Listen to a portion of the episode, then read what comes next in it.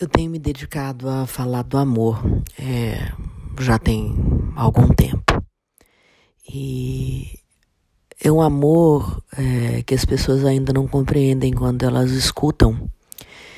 É, ou elas olham para o amor como algo piegas, ou o amor é, entre homem e mulher, e não o amor é, universal que pode é, mudar o, o comportamento de toda uma humanidade é, quando se une para uma mudança de paradigma.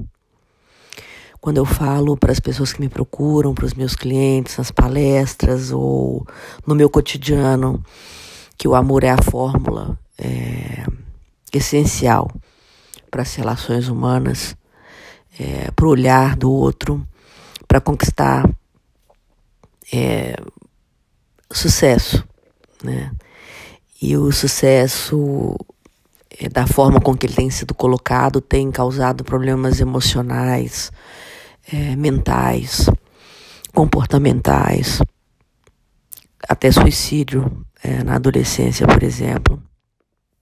Jovens se matando com muita frequência. E pessoas extremamente infelizes, doentes, é,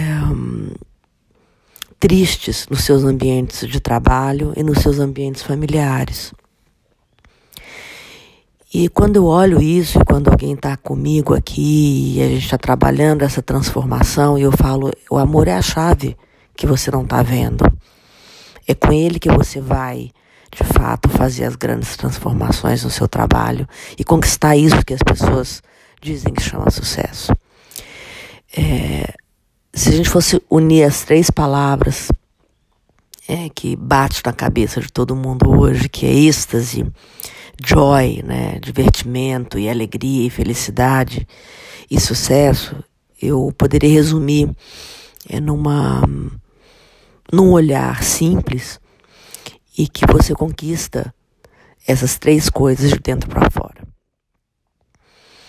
Você não vai conquistar joy, essa felicidade, essa alegria, esse mito de ser feliz a todo preço, é, obtendo objetos, consumindo mais, disputando espaço. São as coisas mais simples que vão tirar um sorriso do seu rosto. É, é o afeto quase que é, ancestral. É, você exercer o que os nossos ancestrais exerciam vai te trazer joy. Você abraçar um bebê, você brincar com a barriguinha de uma criança, você correr atrás de um cachorro, você deitar na grama com os braços abertos olhando para o céu, você ouvir uma música suave, você hum, se libertar, né? esse contato com as coisas simples do cotidiano é que trazem essa felicidade mais profunda. Você não tem essa sensação desse sorriso, sabe, gostoso é, e largo e aquela aquela subidinha no seu lábio. Eu tenho certeza que você vai sentir isso na hora que eu estou te falando agora. É quando você lembra que você comprou uma Ferrari. Mas você vai sentir isso quando se você fechar os olhos e ver uma criança bem fofinha que acabou de nascer, pegando o dedinho dela e segurando no seu. Entende? Isso você pode colocar no seu cotidiano e vai te trazer essa sensação incrível de felicidade no meio do seu trabalho, por mais duro que ele seja. E também o êxtase o êxtase não vem de, de você transar uma noite inteira ou de você é, chegar num, numa loja e comprar tudo o que queria. O êxtase você vai sentir na hora que você deitar na sua cama de braços abertos e respirar fundo e falar: Nossa, eu sou muito feliz. Eu me amo, eu gosto de mim, eu tô completo na minha vida. Eu tenho plenitude. Isso você pode conseguir. Não precisa é, ter acessos luxuosos. Mas você pode ter o contato com as coisas incríveis que a vida te proporciona no dia a dia. Isso chama-se amor. Amor, amor pelo que você faz. E não é fazer só por amor. É você transformar a sua vida em amor pleno. Parece impossível, mas não é. Não é. Não tem uma fórmula mágica. Mas tem uma equação emocional, uma equação mental, uma equação comportamental, uma equação espiritual que te leva para isso. Isso chama sucesso. Bom dia. Bom dia, bom dia, bom dia.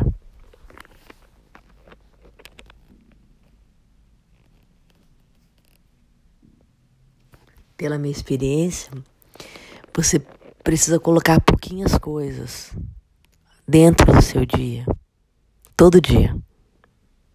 E que com essas coisinhas que você colocar, você vai fazer com que você alcance isso que está te desesperando hoje.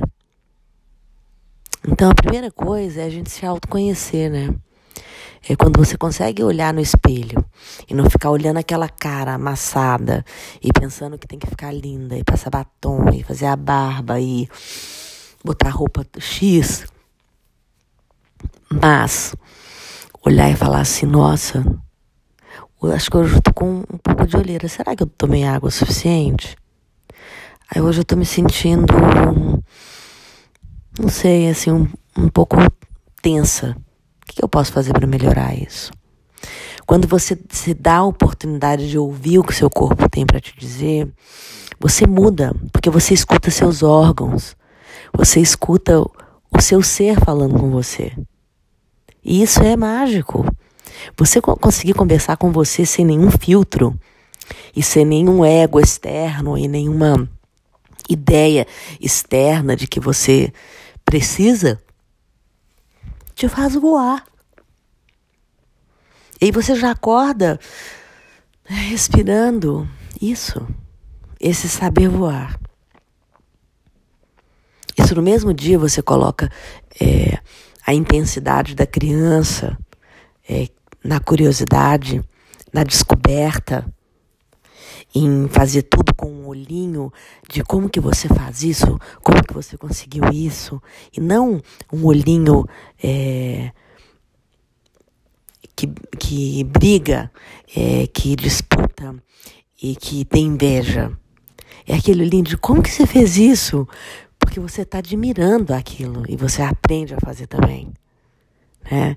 Então, quando você coloca essa criança, é que ela normalmente ela é a, a afogada dentro da gente, quando você coloca essa criança em comando, logo quando você acorda de manhã e olha o mundo com curiosidade, com alegria, com vontade de fazer. Você já viu alguma criança acordar e ficar ali pamonhando? Nada, cara. Ela acorda e já quer fazer coisas. Ela acorda e ela quer é, experimentar comer, ela quer abrir a porta, ela quer brincar com o cachorro, ela quer olhar o mundo, ela quer apontar coisas que ela acabou de ver nesse instante, ela quer perguntar, perguntar, perguntar. Isso você pode fazer. Isso é incrível. Isso é uma mudança de paradigma completo. E depois você sai na rua e você dá bom dia. E você elogia as pessoas. Eu costumo fazer seis elogios por dia, no mínimo. E todas as pessoas na rua, que eu tiver a oportunidade de dar bom dia, perguntar como que tá, e abrir um sorriso.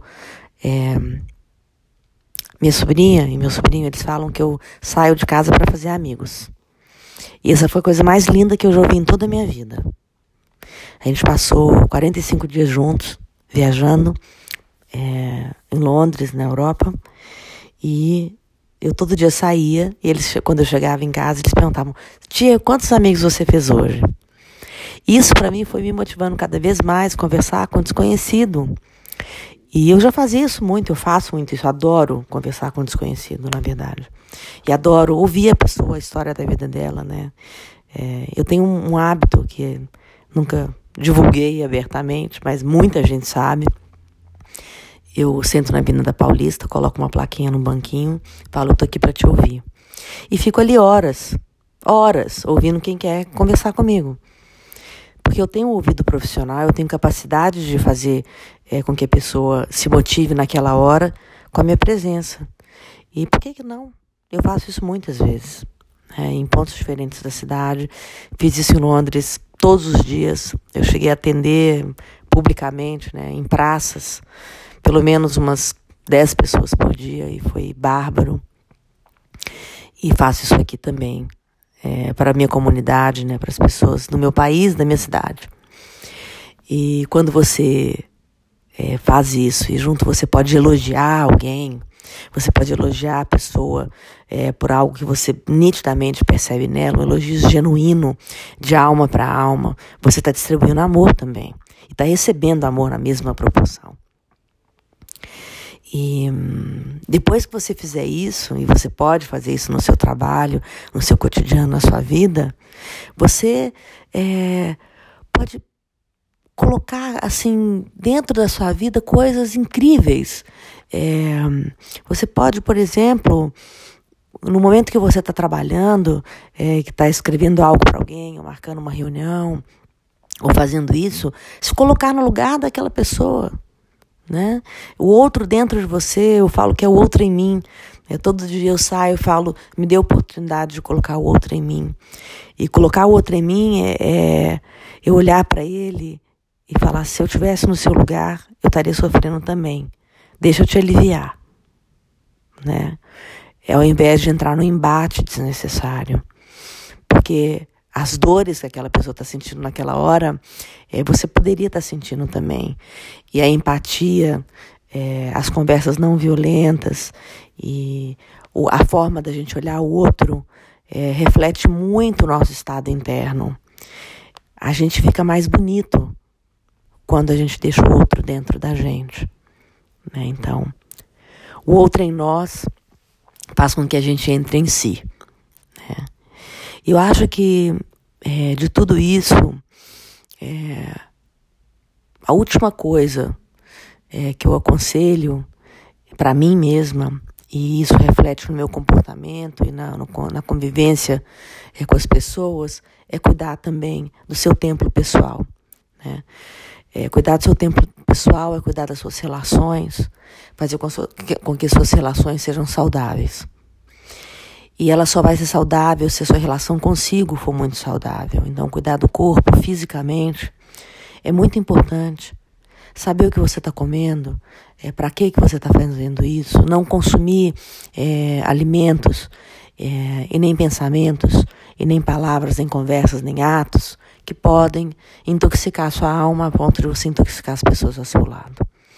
Eu acho que se a gente colocar essas seis coisas nas nossas equações cotidianas e olhar para o planeta e para as pessoas é, com amor que faz a gente se movimentar, a gente pode mudar o mundo. Eu ainda acredito nisso.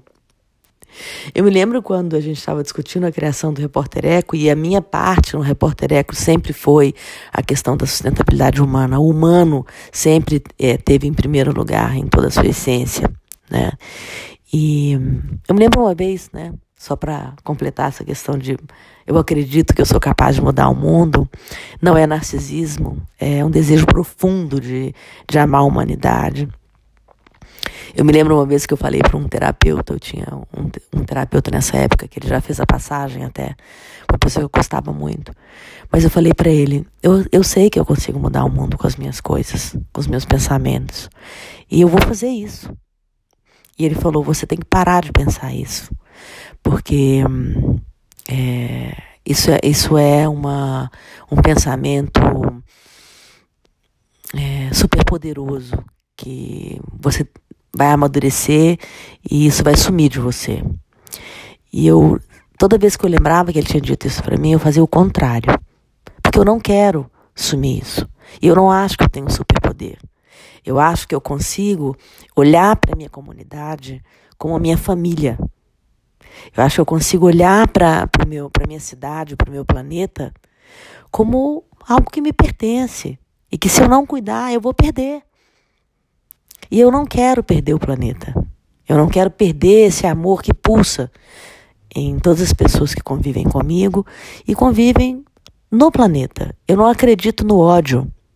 Eu não acredito na destruição, eu acredito na reconstrução todos os dias. E por isso eu faço o que eu faço. Esse é meu trabalho.